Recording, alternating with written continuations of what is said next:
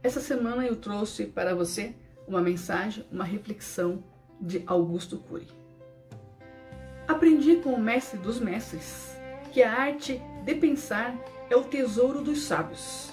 Aprendi um pouco mais a pensar antes de reagir, a expor e não impor minhas ideias, e a entender que cada pessoa é um ser único no palco da existência. Aprendi com o mestre da sensibilidade a navegar nas águas da emoção, a não ter medo da dor, a procurar um profundo significado para a vida e a perceber que nas coisas mais simples e anônimas se esconde os segredos da felicidade. Aprendi com o mestre da vida que viver é uma experiência única, belíssima, mas brevíssima.